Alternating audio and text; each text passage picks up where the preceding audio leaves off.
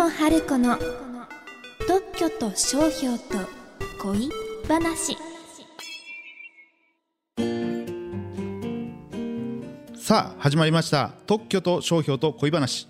この番組は生まれた時からずっとカープファンの静岡ダン特許事務所の弁理士出雲春子さんが特許や商標を事例を交えながら分かりやすくお話ししていただく番組です。出雲さんよろしくお願いします。はい、よろしくお願いします。はい、えー、32回から、えー、35回までゲストさんをお迎えしています。まあこのえー今回ですね33回目はゲストさんを迎えてのその2になります。出雲さんよろしくお願いします。はい、ゲストのルクレクサ鍼灸マッサージ院の代表鈴木健太さんをお迎えしての2回目。鈴木さんよろしくお願いします。よろしくお願いします。はい、今回は鈴木さんが思い入れのあるルクレクサの名前で商標権を取ろうと思った理由と商標権を取った後についてお伺いします。えー鈴木さん、なぜルクレクサの名前で商標権を取ろうと思われたんですか？はい。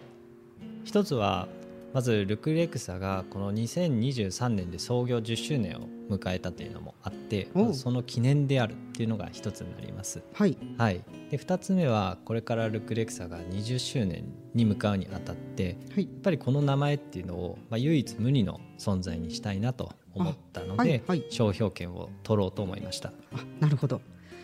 で、商標権取れた時はお気持ち的にはどんな感じでした？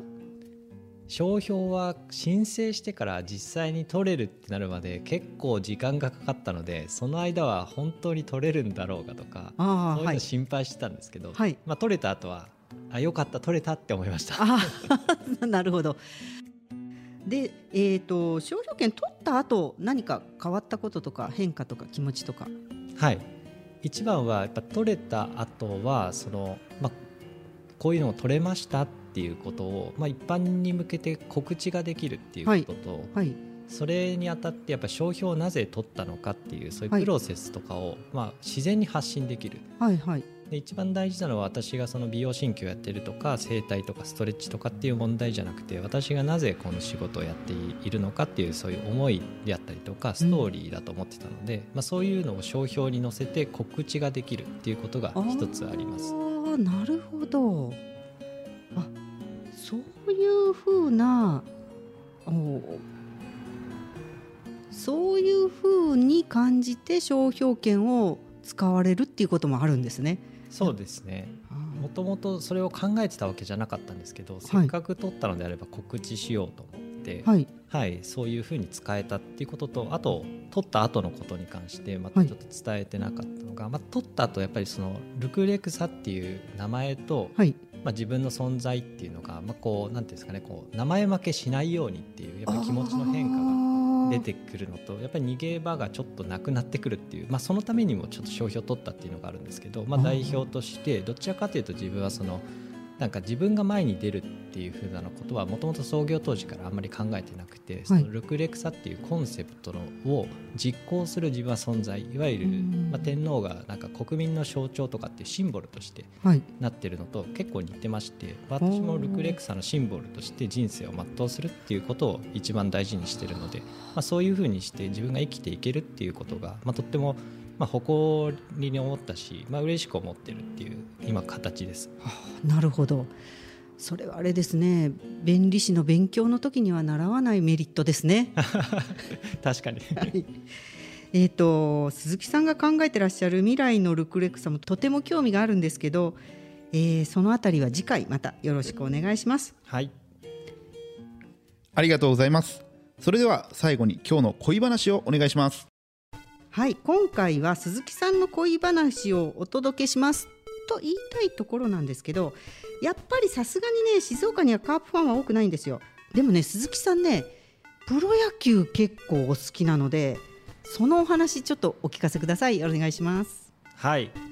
私はあのスポーツ全般が好きだったのでプロ野球とかはよく見てましたし、はい。今とは違ってよくテレビ中継とかもあそういうのよく見ていてあとはですねあのパワフルプロ野球っていうのをあやってたりしました。あはい。でそのプロ野球の中でも本当に私がずっと好きなのがイチロー選手はいがあって、私がもう二十歳ぐらいなんで20年前以上ちょっと前ぐらいなんですけれども、はい。まあ、その時からやっぱり私がまあ苦しい時とかも「まあ、一郎頭脳」っていう本が僕にとっては聖書みたいなもんなんですけどそれを読んで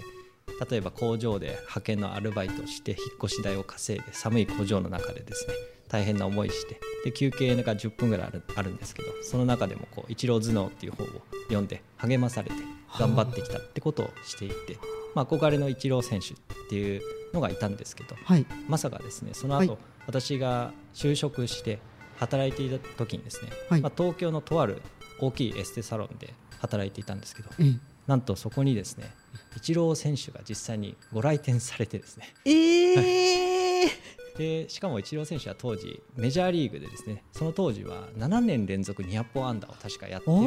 最中。私はもう本当新聞の切り抜きとかをいつも集めてたぐらい大好きで、え。もうそのイチロー選手が来られるということでしかもイチロー選手は太っ腹だったのがあの自分が来る時にあの全然普通にいてくれて構わないというふうにおおっしゃってくださって。で私はあのその時仕事をそっちのけですですね。まあお客様とちょっと話し合ってイチロー選手が来るっていうことなんでちょっとカウンセリングっていう体でちょあっと1階のところにいませんかというふうに言ってえで私は当時中間管理職だったんでじゃあちょっと権力もあったのででイチロー選手の通るルートで待ち構えていてイチロー選手が来た時に「こんにちは」っていうふうに挨拶させていたあだいてあ本当に憧れのイチロー選手に会えてもう本当にもう「こんにちは」っていうだけが精一杯当時のイチロー選手はもう本当になんていうんですかね。あの実際メジャーリーガーでは小さいって言われてるんですけど、ええ。実際どうかっていうとめちゃくちゃごつかったです。え本当えに、まあ、人間離れした筋肉マンっていう感じです。ああそうなんですね。黒い T シャツとジーパンとスポーツバッグをこう抱えて、ええ。あのゆっくり歩いてらっしゃったんですけど、ええもう本当に圧倒的オーラで。で私はもうものすごいなんですかね夢のような思いでそして励まされてっていう感じでした。なんか野球選手はグラウンドでは生で見ることができますけどそんな近くでしかもなんか私服のユニフォームじゃない野球選手に